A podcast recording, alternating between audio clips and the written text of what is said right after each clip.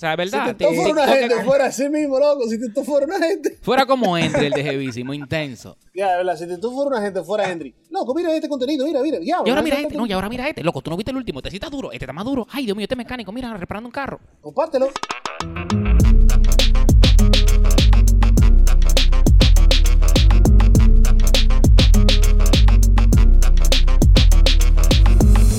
Tú sabes que nos toca siempre en estos podcasts, nos toca hablar con gente súper interesante y hoy nos acompaña, yo creo que llegó el contenido de este programa, por fin. Esta vaina era como que simplemente hablar plepla, íbamos a hablar plepla por lo menos con contenido, porque contenido hay.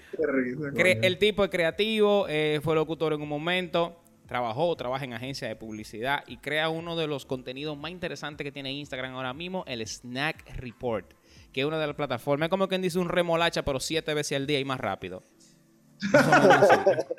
Era, no me digas que yo soy pana de Remo. No, eso no es nada. Bienvenido a los podcasts, Alf. Un placer, muchachos. Gracias por, por esto. Y yo soy, yo soy admirador donde hay creatividad. Yo a Stanley te he visto a ti varias veces eh, en stand-up comedy. Me ha encantado tu estilo, de verdad, loco.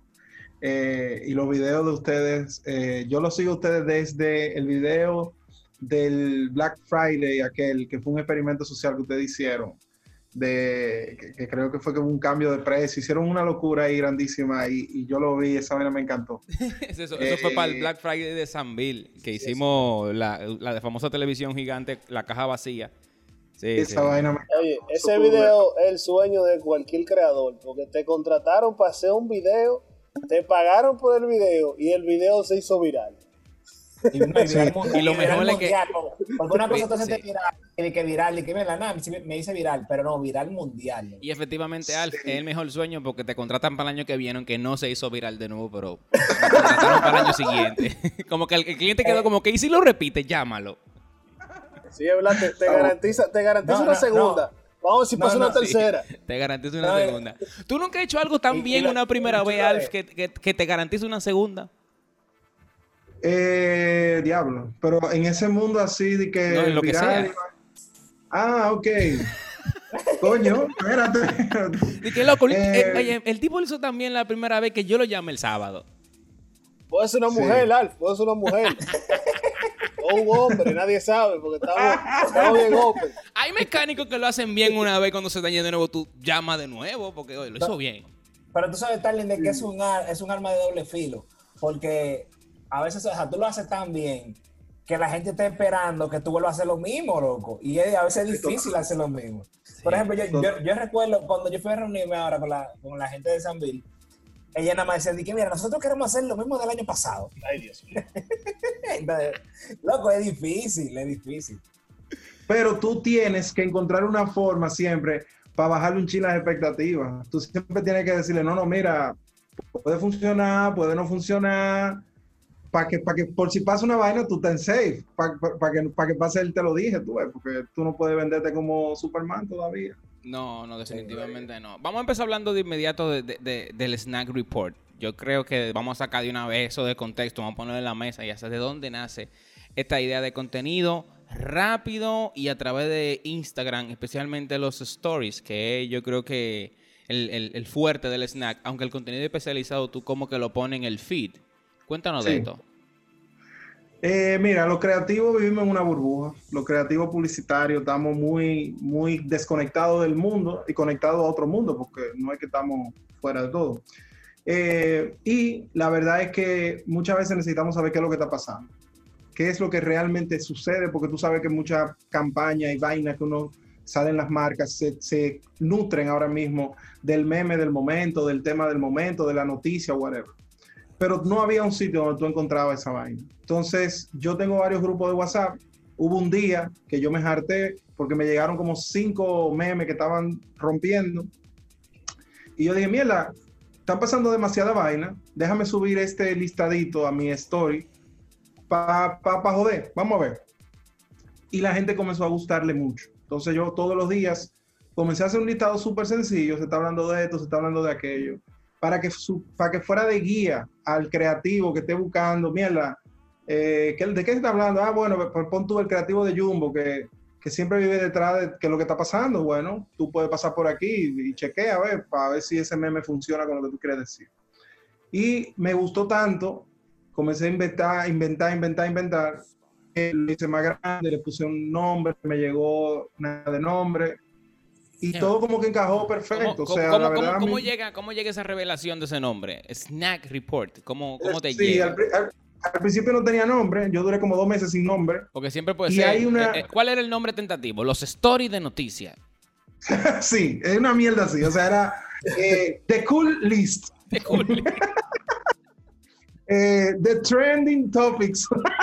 mi madre. The Trending Stories. Ahí es que tú te das cuenta que, que uno, no es, uno, no es, nada. O sea, es como que la, la, la, chulería de uno es saber elegir la vaina, porque dicen por ahí que todo está hecho, pero bueno. Eh, que, yo, yo, nunca he creído eso, ¿viste? O sea, realmente yo, yo mientras exista la palabra innovación, para mí, o sea, yo no hay un documental, Kelvin, que se llama de que Everything is a Remix. Stanley lo ha visto. Uf, Everything is a Remix. y yo creo que eso sí aplica. Tú, tú lo que, todo lo que tú ves es un remix de algo que ya tú has visto. Es que eso, es, una, es, otro, es, otro, es, otro, programa. bueno, mira. Eh, entonces, yo, nosotros en, en Liquid, que es la agencia donde yo trabajo, eh, nosotros manejamos diferentes tipos de estrategias para contenido. Ey, ey, Liquid no, contrató una vez a nosotros. Pero bien ahí, qué bueno. Nosotros no quieren el Liquid mucho. Qué bueno. Eh, ¿Sabes que hay, hay, dos gente que tú tienes que estar frío? Con las agencias y con la suegra.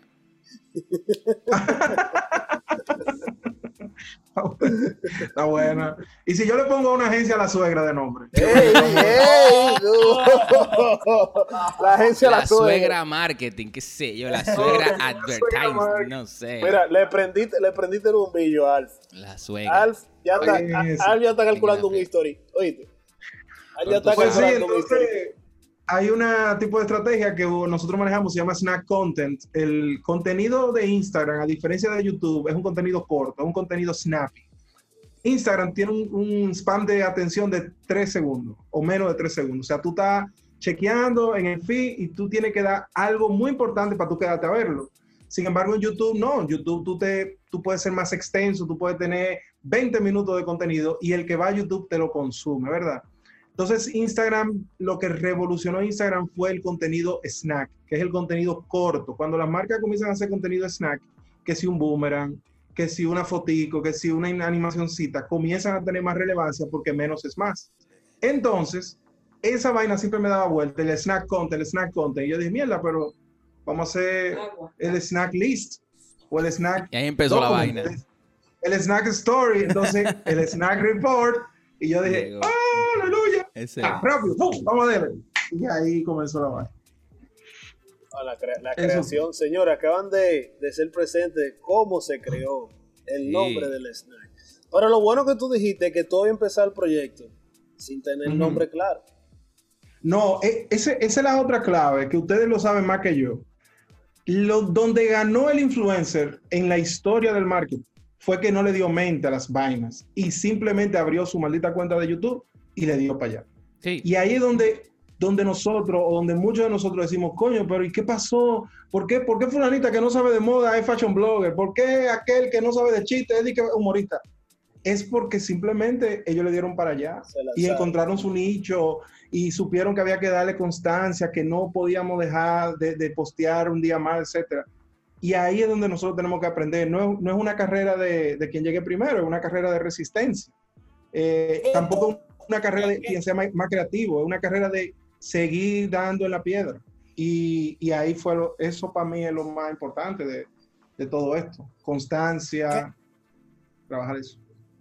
¿Qué tú, qué tú crees que, que ahora mismo, eh, digamos que una persona, no que quiera ser tanto influencer, digamos que sacó un negocio, un negocio de mascarillas. Uf, Dios mío, me gusta eso. De Luis, mascarillas. Déjame decirte, Al, que Kelvin tiene un negocio de mascarilla y lente de protección. De Luis, mascarilla. No, no, yo, no vendo, ya, ya, le tengo el eslogan.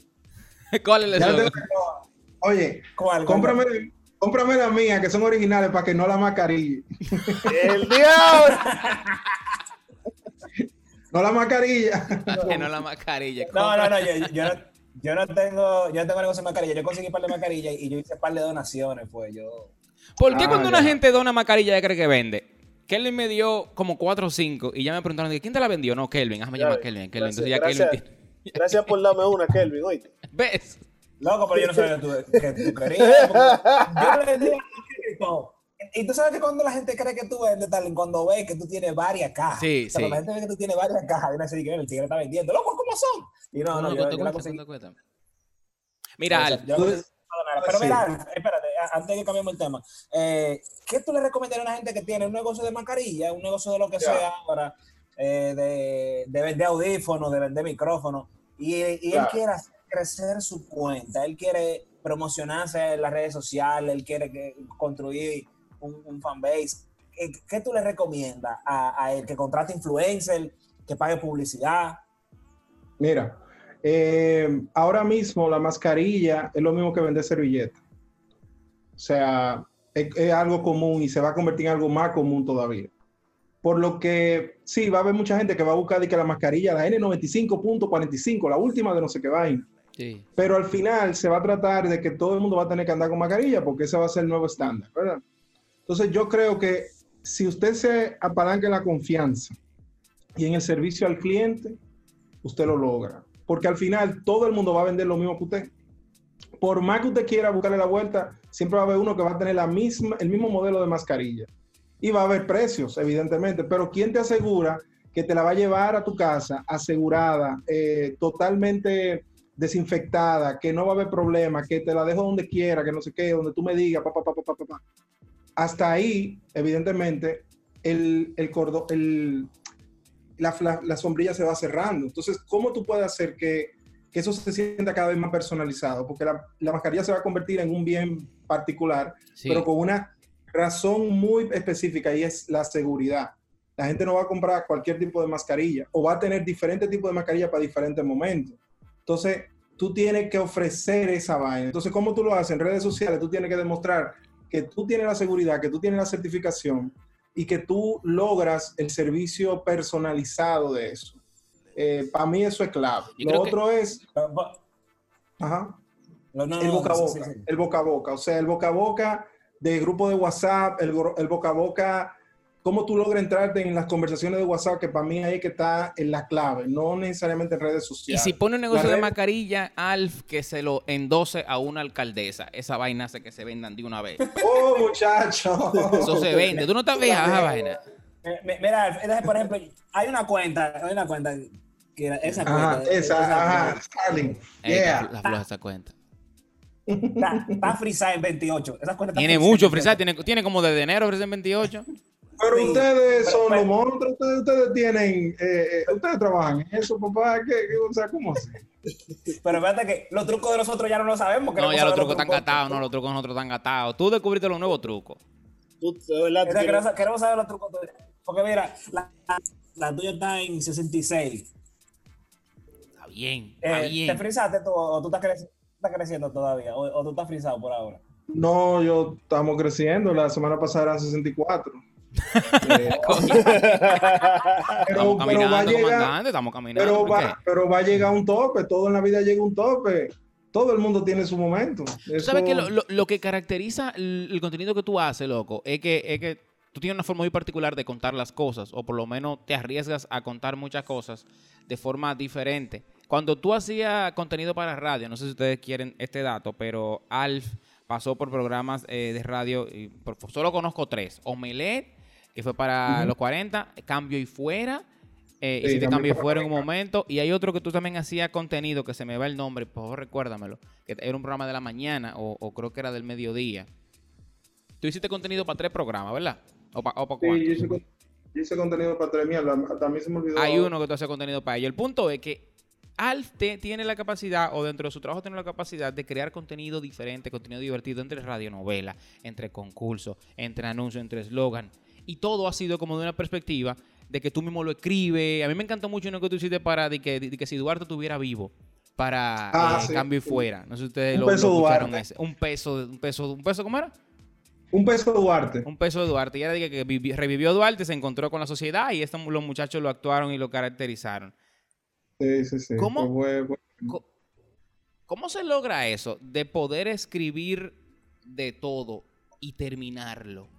Porque una de las cosas más difíciles cuando tú estás escribiendo algo, tú encuentras un final. Cuando tú estás escribiendo cualquier texto de lo que sea, cerrarlo, cerrar idea.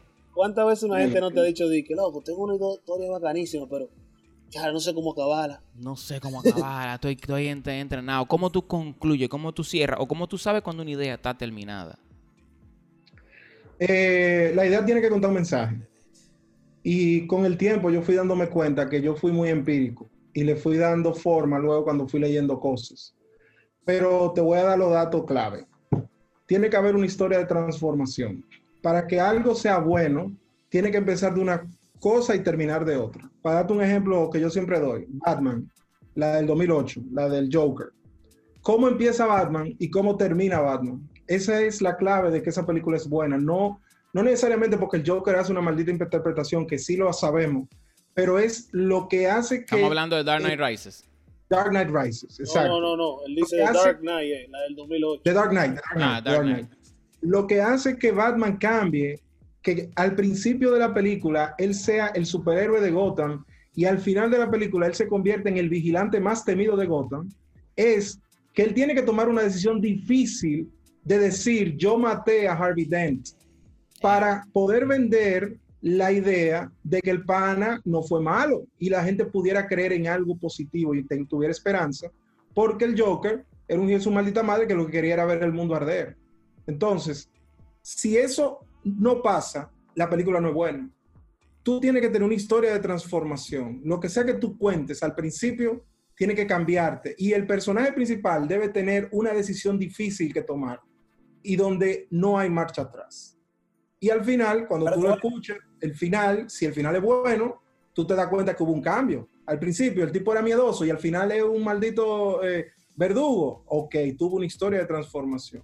Eso me ha ayudado muchísimo a tenerlo. Otra cosa que me ha ayudado es la práctica. Cuando yo tenía, estaba en, en Cambio Fuera, tú mismo lo dijiste, eso fue en el 2008. Fue genial, porque Rael de un día me dijo, oye, hay un segmento para tú escribir un sketch en vivo diario. Y yo digo, ¿cómo se escribe esa vaina? Dice, dice Raeldo, no me importa, escríbelo. Esa presión me ayudó a desarrollar disparates. Todos los días yo desarrollaba un disparate, un disparate, un disparate, y me iba alimentando, entraba a YouTube y no sé qué. Y esa vaina, todos los días yo tenía que escribir un sketch obligado diario del tema que estaba pasando. Y entonces ahí entra el hazlo. No había un formato, no había un esquema, no había, un, digamos, una técnica. Era simplemente un deseo muy fuerte de hacer las cosas. Exacto. ¿Y qué me ayudaba mucho? Que yo empezaba por el final. Yo sabía cómo iba a acabar. Ya es otra clave importante. O sea, imagínate cómo va a acabar la vaina. Y ya después lo otro, tú empiezas trabajándolo, tú lo vas desarrollando y ya tú encuentras tu final. Eso eh, ayudó. una pregunta. ¿Tú, crees que tú estarías en disposición de dar un taller sobre esto? Porque, o sea, yo me imagino lo difícil que tiene que ser para Robertico elegir entre el Nagüero y... o sea, tiene que ser muy difícil, entonces. A ver si tú le dices ayuda a ella. Robertico, ustedes no lo ven, pero él tiene su historia de transformación, porque él antes de la película tiene menos dinero y cuando termina tiene más dinero. Mi hermano, la historia de la transformación. No, claro. y como, dice Tarling en una rutina, que, que Robert, la historia, las películas de Robertico han cambiado. Sí, han cambiado. Y ahora sale menos. ¿Han cambiado qué? ¿Han cambiado qué? él ahora sale menos. Mira, hay una vaina que ustedes dominan los humoristas, bueno, los stand-up comedian, tú, Starling, que, que, lo sabes bastante bien. Es el insight. Tú, tú, tus, tus rutinas están basadas en verdad de que la gente comparte. Ese ejemplo clásico, por ejemplo, de, de que el dominicano guarda en un pote de helado la habichuela, es un insight. Y de ahí tú sacas un chiste y tú construyes una serie de, mensajes chistosos, porque eso le ha pasado a todo el mundo. Y ahorita tú terminas haciendo un monólogo de cómo el dominicano recicla las vainas. Y todo está basado en la misma idea. Entonces, tú tienes que encontrar tu insight. Y la clave del snack es que siempre ata y siempre está atado a un insight, a algo que todos hemos vivido. Algo que hace que, eh, exacto, a un insight, exacto, algo que hace que la gente, bueno, pues eso es mío, yo lo conozco, yo lo he visto, me identifico, voy para adentro. Es lo que la gente diga, eso me pasó a mí, como dicen los americanos, relatable. ¿Qué, que qué tú sea eres? algo related. ¿Qué, qué- qué tú eres? ¿Tú eres más de, de- detrás de cámara o, o tú soportas de vez en cuando salir? Porque tú sales muy poco, yo creo que nunca. Sí, yo salgo poco, pero lo que La, pasa la es que tengo... cuarentena te conviene en este momento, porque tú no, te. No sale nada. No sale nada. estás saliendo. Tú sabes que yo tengo, yo tengo un, un deseo fantasioso de volver a la radio. O sea, yo quiero volver a... me- yo amé la radio como locutor. ¿Y qué Y fue? tengo como esa... Alf, ¿alguien te hizo odiar la radio? Diablo, diablo. No, mira, Uh, que Es un insight, es un insight eso que él está haciendo, pero es muy insight. No, no, no. Eso, algo pasó. No, no pasó nada. Ah, eh, Stalin, el programa que tú decías era el 100.1. Yo, yo ayudé a conceptualizar eh, The Morning Beat. O sea, el concepto Oh, de Morning Beat. Claro que sí, claro que saludo para, saludo para Ricardo. Claro, Ricardo claro, para allá, claro, sí. The Morning Bean, la efectivamente, The Morning 100.1 Bean, los 100.1 concursos, o 101.1. ¿Cómo es? 100.1. 100.1. 100.1. La pregunta viene porque me encantaría verte haciendo stand-up, loco. Sí, todo el mundo me ha dicho, loco, pero diablo. Y si no stand-up, si no stand-up, empieza con un podcast, empieza con algo. Tú necesitas tener una forma de expresión verbal, que la gente escuche lo que sale de esa cabeza, loco.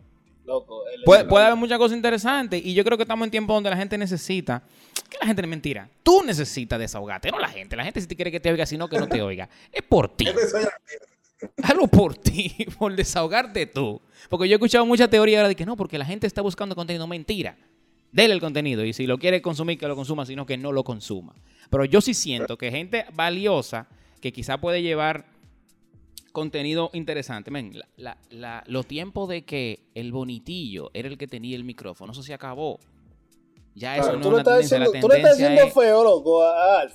No, Así para en la nada. cara. In para your nada, face, Alf. loco. No, Alf, hay, hay una foto de Alf. Yo le voy a buscar la foto para que usted vea lo que hace. pa- para que usted vea lo que hace el detrás de cámara.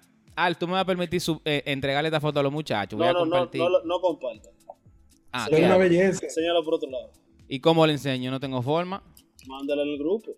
¿Qué grupo? Bueno, en fin, hay una foto de Alf cuando él está compartiendo eh, con el elenco de Cambio y Fuera. Y en ese momento Alf está en forma, está delgado, Sí, tiene sí, brazos, tiene muchísimo cabello. Tenía brazos, estaba fuertecito. ¿Cómo que tiene brazos, muchacho? Tiene como 16 de brazos. Yo tengo, ahora tengo brazos, barriga. Eso fue En fin, no- alguien, no- simplemente eso nos fue gustaría alguien que marcó. vete haciendo stand-up. Sería, sería interesante vete haciendo stand-up comedy. Yo una vez lo intenté, eh, Puchó una vez llamaba a toda la gente que entendía que, que, que tenía esa madera. Yo fui una vez y yo hice un par de líneas y me fui, pero me gustó, me gustó muchísimo. Yo lo que no he encontrado todavía como mierda, ¿qué tema que yo voy a decir? O sea, de verdad no, no, ahí no me ha llegado, no me he concentrado en eso.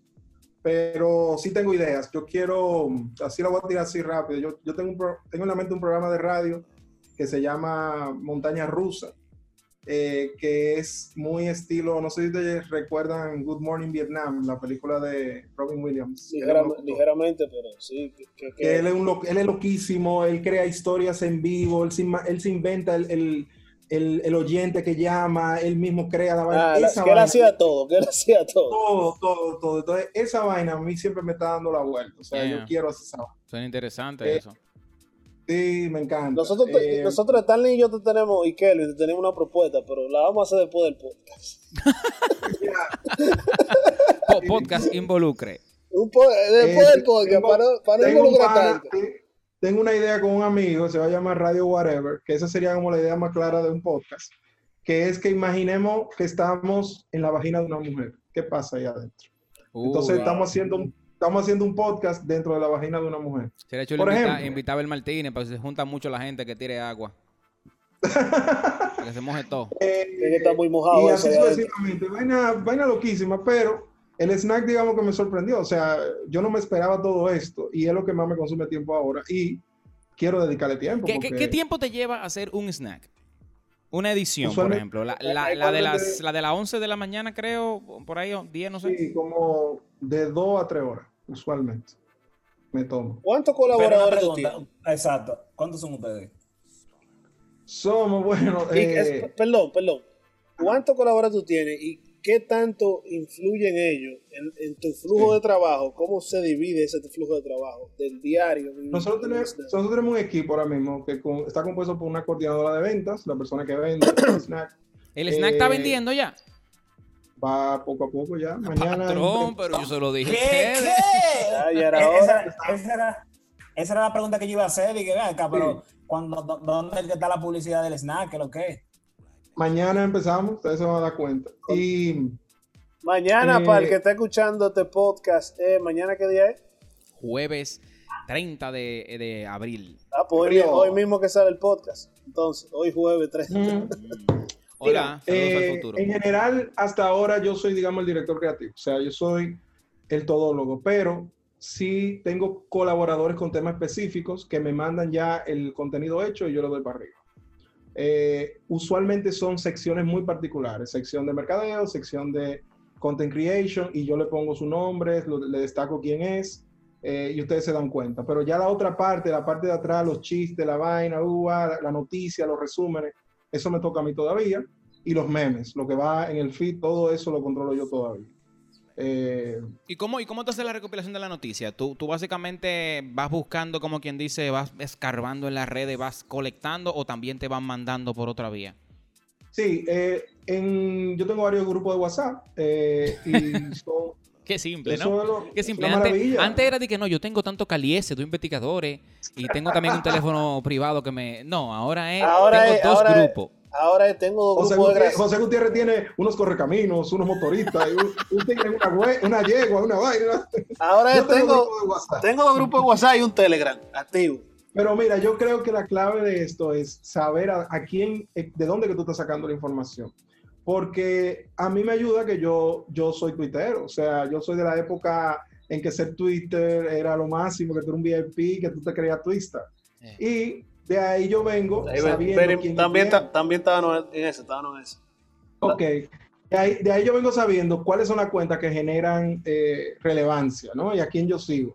Hubo una época también que yo era bloguero, eh, yo estaba en Duarte 101, una página súper interesante. ¿Cuál, cuál? Y eso me ayudó, Duarte 101. Duarte 101 me suena. Sí, ahí, uff, durísima, una página de 2010 por ahí. Sí, ahí Duarte yo entendí, 101. Ahí yo entendí cuáles eran las fuentes clave. Entonces, ya llega un punto que ya yo sé a dónde tengo que ir y, y sé ya más o menos de qué se está hablando la vaina. O sea, porque ya tú estás metido en el lío, ya tú estás metido, metido. Y hay cosas que yo quiero que se sientan más relevantes porque para el snack una noticia es cualquier cosa y creo que eso es lo que ha cambiado. O sea, ya no es simplemente el Palacio dijo no sé qué, no sé cuándo, no. Es una noticia, un meme. O sea, una noticia, un voice note. Y, también saber cómo explicar la noticia ha sido algo bien interesante porque ustedes la resumen a un nivel, pero, pero ínfimo, una vaina que tú lo lees en, en, minutos, tú puedes leer el, el, snack. Y tú te enteras rápido en 10, 8 stories con, con párrafos cortos y precisos. ¿Qué y de dónde viene? Y eso yo creo que ha sido una, parte interesante de su éxito, porque como tú dices, es saber seleccionar el contenido, porque no es una vaina de inmediatez. Yo me doy cuenta que ustedes ni siquiera se preocupan por la inmediatez. es un tema de que, mira, a mí no me interesa si la noticia, yo no, yo no, yo no quiero salir rápido, yo quiero salir bien. Sí, sí, sí. sí. porque, mira, hablando de eso, es interesante que tú, que tú digas esa parte de porque estamos ahora en un momento donde hay tanta información y hay fake news. hay fake news, tanta información, no está dando. Es más, y, y, yo he visto, por cierto, yo he visto que a veces tú has hecho un post y alguien te dice que, pero, pero eso es confirmado. Y tú de una vez das un rep. Nosotros no ponemos. si ponemos una noticia aquí, es porque está confirmado.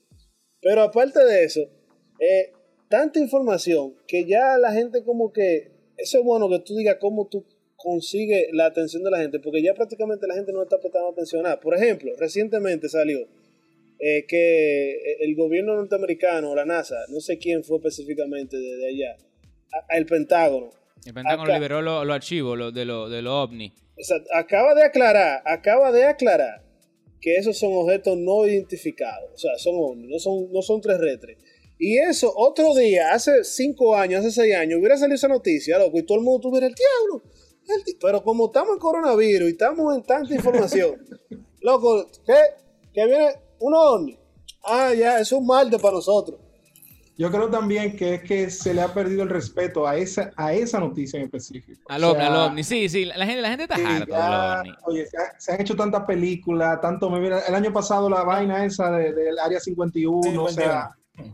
¿Qué salió el año pasado?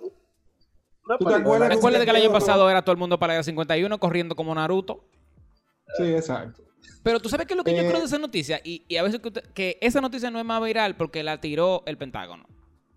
Porque la tiró. Si, si sale liquida de otra fuente desconocida, la gente se vuelve loca. Pero como una fuente oficial, la gente, la gente está de qué? De que, no lo sé, Rick, parece falso. o sea, no, y tú sabes qué pasa también. El, famoso meme que, ha rodado muchísimo, de que mierda, estamos en el 2020 y ¿por qué todavía tú me estás poniendo imágenes de ovni en blanco y negro y borrosa? O sea, yo tengo un celular mucho mejor. Coño, déjame ver la maldita nave. Entonces, como que diablo, o sea, loco, ya, enséñame la maldita nave, cuál es el color, si el tipo dijo adiós, o sea, yo quiero esa vaina. No, no, no, pero ya, ya, o sea, eh, se determinó que realmente eso no, no, son extraterrestres y hay evidencia. No, no necesariamente tienen que ser extraterrestres, puede ser una sonda. Mira, por ejemplo, la, la eh, Elon Musk tiene como algunos 10 satélites en fila que orbitan por la Tierra y supuestamente justo 29, hoy 29 miércoles de abril, se podían ver o se podrán ver, no sé. El punto es que hay muchísimas, hay muchísimas, ¿cómo es que se llama?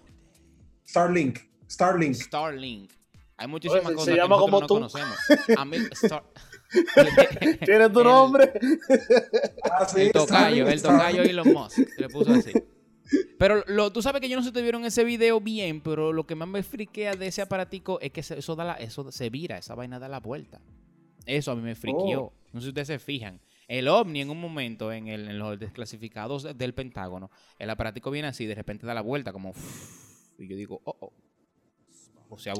Boca abajo. Es bien friki, pero nosotros estamos ya que, que no le paramos nada, como te dije. Ya no, ya no, ya realmente no. ¿Cuál ha sido la noticia que a, mí, a ti más te ha friqueado en estos últimos años? Tú sabes que yo estaba viendo Friends, y yo me tiré en mm. esta cuarentena, me tiré la temporada entera, todas las temporadas de Friends con mi esposa. Diablo, ya. Loco, sí, en un mes la vimos entera Friends. Y a esa gente nunca hablaron de la Torre Gemela en la 10 temporada, nunca la mencionan. Ellos simplemente ponían unos paneos, uno como, que, como si fueran, digamos que b-roll de exterior de Nueva York. Ellos ponen la Torre Gemela en la temporada 5, en la 6, y de repente en la 8 pues ponen simplemente un puente. como que, olvídense de la Torre Gemela, no ha pasado nada. Sigamos, sigamos con otra toma. Ellos eran flow positivo, parece. Sí, sí ellos eran muy positivo. ¿Cuál es la noticia que tú crees que más te ha impactado a ti de todas las que tú has visto o has recogido? Bueno, eh, a mí, sea, sigamos negativamente la, la, de, la de Rochi. O sea, a mí me impresionó mucho. dale, ¿Por qué tú te ríes, Dali? Loco, o sea, loco, un tipo que está en su mejor momento. Es verdad, él tuvo su cuestión, le aceleró su vaina. Pero tú esa vaina que, te dieron y después las imágenes que, que, que, le llegó a la gente por los grupos. ¿En serio? ¿Eso te friqueó tanto este año? De todo lo que ha pasado este año, eso es lo que más te ha friqueado uno posible y, lo que te bueno, este año fue lo de Roche. Este año ha pasado mucha vaina, o sea, Kobe Bryant, imagínate, o sea, wow, Kobe Bryant.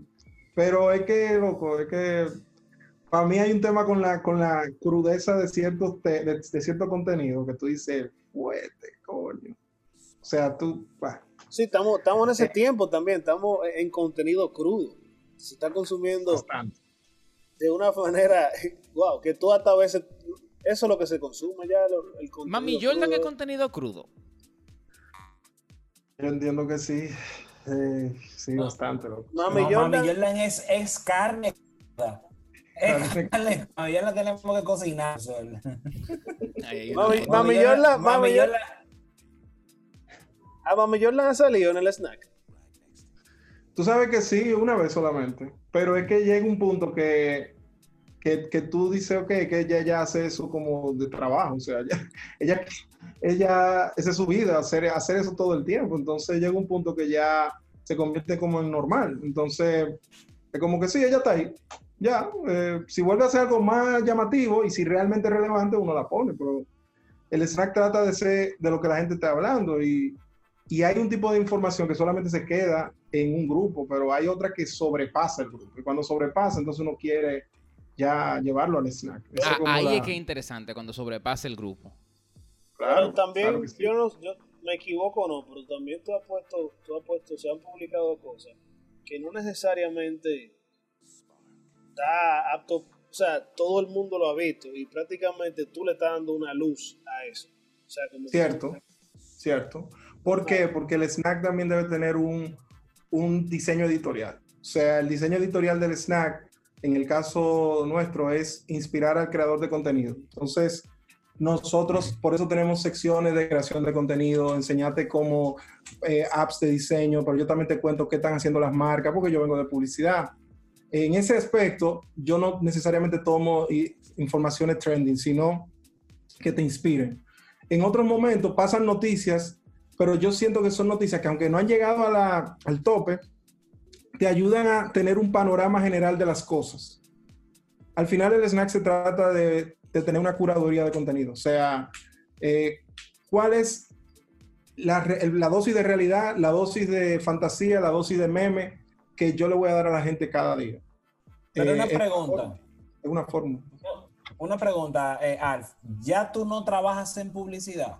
Sí, claro. Yo soy director creativo de Liquid. ¿Sí? Ah, pues, ah Liquid, papá? Ah, no, lo que pasa es que hablo en pasado, o sea, tú, dijiste que yo venía, o sea, tú dijiste, hablaste en pasado, yo dije ah, acá. Ah, no, no, no. En la publicidad. Ahí a mucha honra, trabajamos con un viaje de marca y un viaje de proyecto. Todo bien, gracias a Dios. Tú, estás llevando como quien dice eh, una, una, bitácora de todas estas noticias y sacando mensualmente eh, las más relevantes y, y, ahorita anualmente haces... Nosotros siempre hemos tenido ese, ese deseo, Kelvin y yo, como hacemos y producimos contenido por programa, a final de año siempre estamos haciendo de que el famoso reconteo de año. Y nos falta contenido, nos faltan cosas que se nos escapan.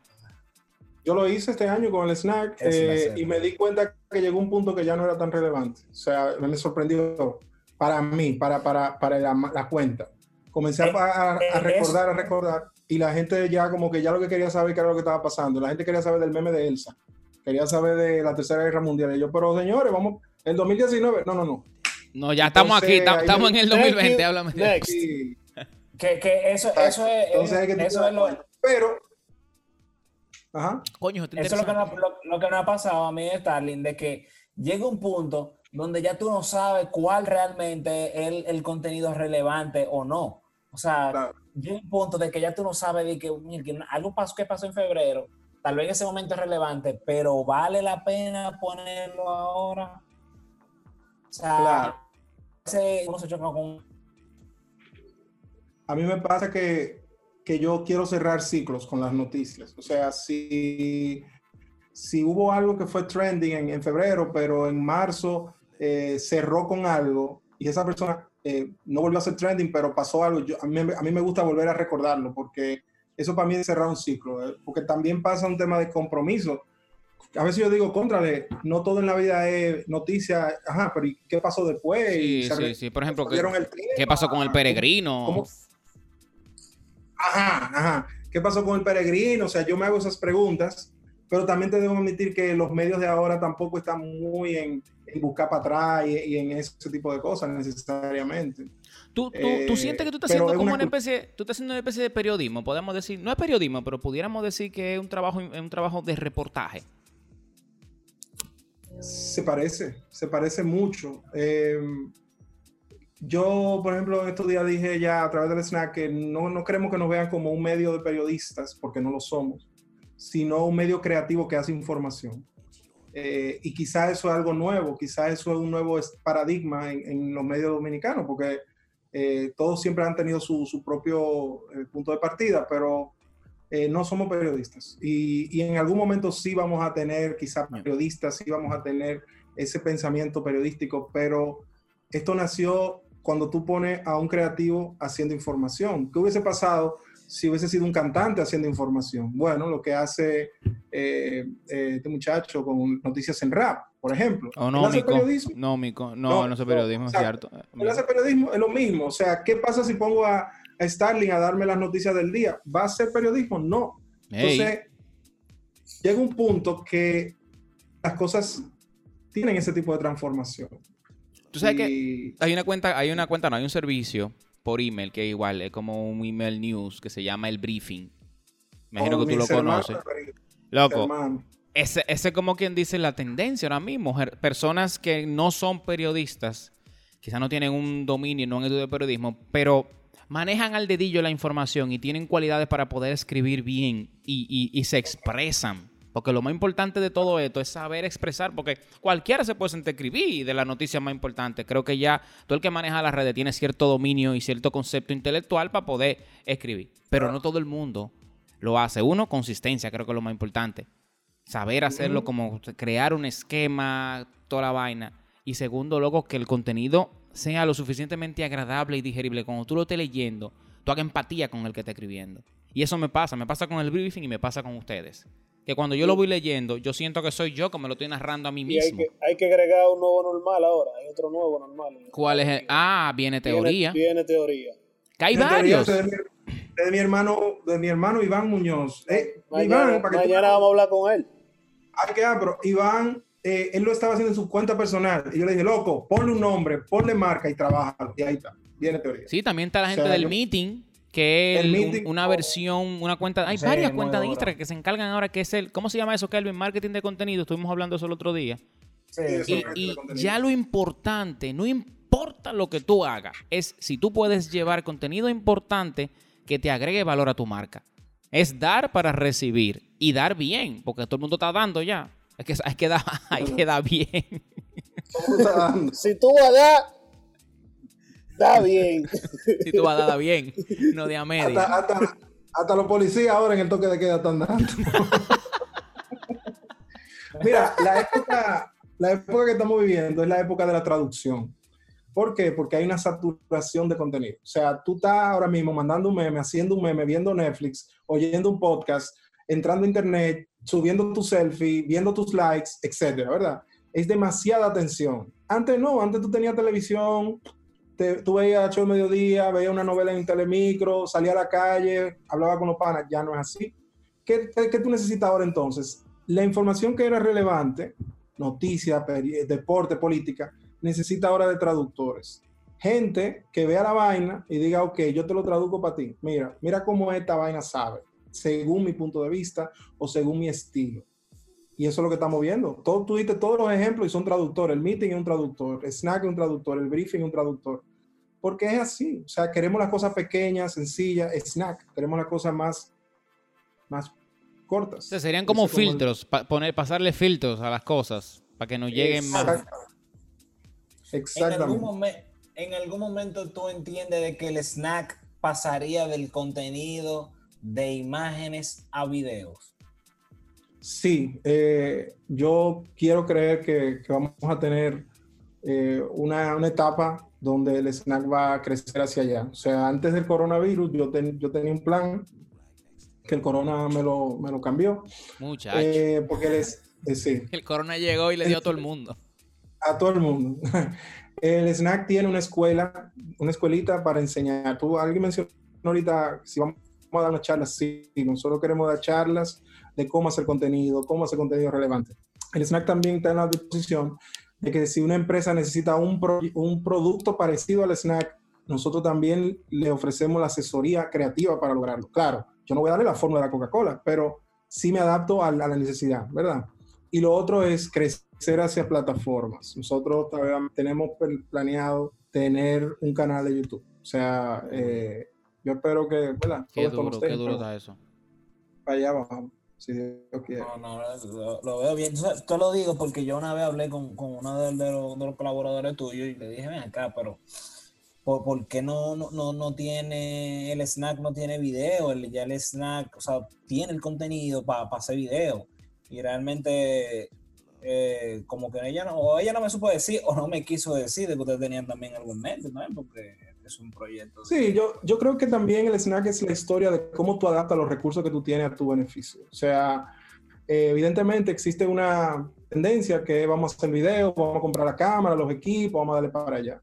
Pero yo lo que tenía a mano era Keynote, que es un PowerPoint que trae Mac. Yo no soy diseñador, yo no, no, no vivo en ese mundo así tan... ¿Tú haces el snack en Keynote? Sí, señor. Genial. Y, gente, gente matándose. que no Photoshop, que InDesign, que Illustrator. Kino, manito, que ahora es gratis, que peor. Es más perreo. claro, yo adapté esa realidad a mi carencia, porque, ah, yo no soy muy diseñador, lo vamos a hacer sencillo, vamos a hacerlo minimalista. El logo lo vamos a hacer con esta tipografía, porque yo no voy a hacer un logo. Lo que tú, tú, estás hablando, men, ahí, tú estás hablando por mil años, porque inclusive nosotros hemos, hemos tenido esa conversación de, de cómo nosotros podemos crear algo o hacer contenido con lo que tenemos a nuestra disposición, aterrizarlo lo más posible para así no tener que estar pidiéndole a otro y hacerlo nosotros mismos. Eso, ahí tú diste en el clavo. O sea, es el gran reto de nosotros los creadores de contenido. O sea, cómo vamos a adaptar lo que tenemos en nuestras realidades. Yo entiendo que si usted tiene la idea, usted lo tiene todo. O sea, lo que usted tiene que agarrar es cómo lleva esa idea a cabo. Y ya, ¿y cuáles son los recursos que usted tiene para cumplir esa idea? Yo quiero saber si tú, eres, si tú eres población de riesgo ahora mismo, eh, Alf, con esto del coronavirus. ¿Tú tienes TikTok? No. No, eso, es muy famoso ese, comentario. Si tú tienes TikTok. Mira, tengo TikTok. Entonces, entonces ¿qué quiere decir? Que como tú no tienes TikTok, ¿tú entiendes TikTok? Claro que sí. Claro ok, que ok, sí. ok. Claro que sí. Adelante. Es verdad, hay una diferencia entre tener TikTok y entender TikTok. No, pues yo tengo, pero yo no lo entiendo. O sea, para mí TikTok va demasiado rápido. ¿Qué es lo que tú no entiendes de TikTok? Yo soy población de riesgo. Tú sabes la diferencia de TikTok e Instagram. Ajá. Instagram está, diseñado para que todo el mundo te busque a ti, te dé, te dé like, te haga bulto, te haga coro, porque todo está alrededor de ti. TikTok es al revés. Tú le das al mundo algo. Tú le das baile, tú le das chiste. Eso cambia completamente el enfoque de la plataforma. ¿Por qué? Porque cuando tú entras a TikTok, lo primero que tú ves no es un timeline tradicional. Tú lo que estás viendo es el Explorer de Instagram, más o menos. O sea, TikTok te está recomendando constantemente gente a quien seguir. Porque para TikTok es, mira esta vaina que pero mira este tipo, mira este tipo. Mira sí, este sí, sí, sí. TikTok llega y dice, loco, mira esto, mira esta vaina, loco, está durísimo este video, mira este colito, este colito está haciendo el mira este bailando. Mira Nasla, el diablo salió Nasla. O sea, ¿verdad? Si TikTok fuera una gente, fuera así mismo, loco, si TikTok fuera una gente. Fuera como Henry, el de Jevísimo, intenso. Ya, ¿verdad? Si TikTok fuera una gente, fuera Henry. Loco, mira este contenido, mira, mira, ya. Y ahora mira este, no, y ahora mira este, loco, tú no viste el último, este sí está duro, este está más duro. Ay, Dios mío, este mecánico, mira, reparando un carro. Compártelo. Eso es TikTok. Eso es TikTok. Yo, yo, yo siento como que. Ok, ok. Y si TikTok habla así, ¿cómo habla Instagram?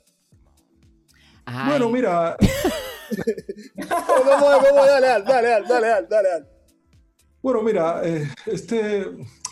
Eh, aquí estoy en mi casa, tú sabes. Eh, eh, esta es mi comida. Me comí este moro eh, esta mañana con aguacate. Eh, voy a salir a la calle ahora con una... Con mi protección, con mi mascarilla. Claro, claro. Y te voy a poner esta encuesta aquí para que votes. Solamente dos opciones. Mira, muchos me habían preguntado. ok, ok. ¿Y Twitter? ¿Y Twitter? ¿Cómo habla? Ah, Twitter, yo sé cómo habla. ¿Cómo habla Twitter? Dale, dale, dale. dale, dale, dale. El PLD me tienes alto. Estoy harto del PLD. el cuarto bate es el que tiene la razón. Retweet a todo lo que diga el cuarto bate. Y, Facebook. Instagram habla como voceando y Facebook ya como un viejo, seguro. como, una, como una tía tuya. No, dije, ¿qué? ¿Cuánto que cuesta eso? En Parchís, ¿cuánto que eso cuesta? ¿Qué? Ok. Definitivamente, cada, red social tiene su personalidad. ¿Con qué red social es que tú más te identificas? Twitter. Yo amo Twitter. Para mí Twitter es lo máximo. O sea, Twitter no te exige nada, solamente escribe texto. Ya. Bye. Para mí, también esa es la mejor red social, man. O sea, y mira que yo me, yo me quité de Twitter, loco. Y, sí, realmente tiene, tiene cierta cualidad que, que yo había olvidado que te da Twitter. Twitter te da una libertad de, como tú dices, de escribir y ya. Kelvin nunca se ha quitado de Twitter. Kelvin siempre ha estado en Twitter. Y, yo, yo, me salí como dos años o tres. Yo siempre he estado activo. aunque yo, yo dejé de tuitear y estoy volviendo a tuitear de nuevo. Porque me di cuenta de que como que la gente, o sea, los amigos míos, la gente que me seguía, yo tenía más eh, relevancia en Instagram, pero comencé a tuitear porque ahora los tweets los estoy llevando a, Instagram. y me da, o sea, ha sido conveniente para mí. ¿Qué tú crees de eso? De, de, de, de que la gente agarra los tweets y lo pone en Instagram. Ay, coño, tú, tú, tienes que traer a, a, a, Edwin Nota y a Raúl Pérez aquí para que, para que te hablen de esos temas que viven atacando esa vaina. Eh, lo que pasa es que Twitter es una herramienta de pensamiento. Twitter te, te, te incita a pensar primero. Instagram no, Instagram es tira foto ahí, lo que sea. No hay un pensamiento real. Incluso en Instagram el texto es secundario, no, no es tan importante. Sin embargo, Twitter te reta. Tú tienes que hacer algo relevante para lograr un retweet, para lograr un report, lo whatever. Y tiene que ser algo corto, algo sintetizado. Entonces, ¿qué ha pasado? Bueno, que realmente, aunque mucha gente no lo quiere creer, las tendencias nacen en Twitter.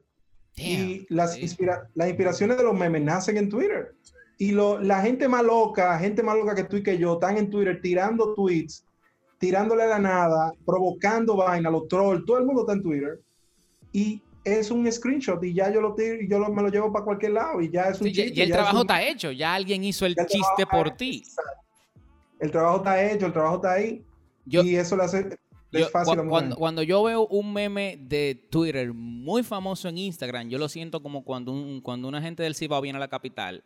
Le dije, hey, diablo, y tú estás y tú estás like en Instagram. Dios mío. eh, el, poder, el poder del texto. Sí. Soy muy dale, dale, dale, dale, No, yo iba a decir que gracias por acompañarnos, Al, de verdad. Eh, ah, ya llegamos. Sí, loco, ya, ya llegamos. Fue... No, te, no vamos a quitarte más, más de tu fue tiempo. Fue un lindo viaje. Qué bueno. Un, qué bueno. un lindo viaje por el timeline. Les recomiendo ver Midnight Gospel, una nueva serie en Netflix de los creadores de Hora de Aventura. Sí, Ellos yo. se pusieron para eso. Y una, se fumaron una, una vaina psicodélica, loco. Yo vi que esa vaina. Pero extremadamente. O sea, la, si tú pudieras definir esa vaina, es un, un podcast animado, pero pero con cuchumil eh, droga eh, mezclada al mismo tiempo. O sea, oh my God. Eh, es muy interesante para el que le gusta el contenido, la creatividad. Le dejo eso para que. ¿verdad? Midnight Gospel, eso es animado. Sí, sí. Qué chulo. Animado, no, gra gracias por la tarea, profesor. lo, voy a ver, lo voy a ver porque tú lo recomendaste, pero realmente a mí no me gusta loco la serie, la serie animada. De hecho, yo niño, yo a mí nunca me gustaron tanto los muñequitos. Ah, pero el podcast, o sea, el podcast el viernes tú no vas a estar entonces. por eso fuiste así, por eso ahorita se tan aburrido con esa carota, Dios mío. Oye, él no va a tener yo, podcast el viernes entonces, porque él no habla de, no habla de muñequitos. Yo, no, porque yo, o sea, yo, lo, yo puedo hablar de ellos, pero de que ser fan, o sea, yo nunca fui fan de unos muñequitos. Ni siquiera de que de Goku, señores, que Goku okay. fue la, la, la, Ok, vamos a sacar a Kelvin de aquí. Eh, Dios un placer hablar contigo. lo que tú Gracias decir. por escuchar el podcast. Recuerden suscribirse. Recuerden suscribirse en Spotify, en Google Podcast, en Apple Podcast y en YouTube. Para finalizar, Sterling, no deje hablar Kelvin, por favor. Ahí está. Al, muchísimos éxitos en todo lo que tú emprendes, hermano. Y gracias por participar aquí, por hablar un rato con nosotros. Y nada, simplemente sigue dándole duro y mucho snack a la gente. Que, que yo soy fan. Tú sabes que soy fan. Siempre te somos escribo. Fan, somos fan toditos. Gracias, Star. Y gracias a ustedes, chicos. De verdad, damos sus órdenes. Cualquier idea que necesiten, cualquier cosa, es brainstorming. Eh, estamos aquí. Chévere.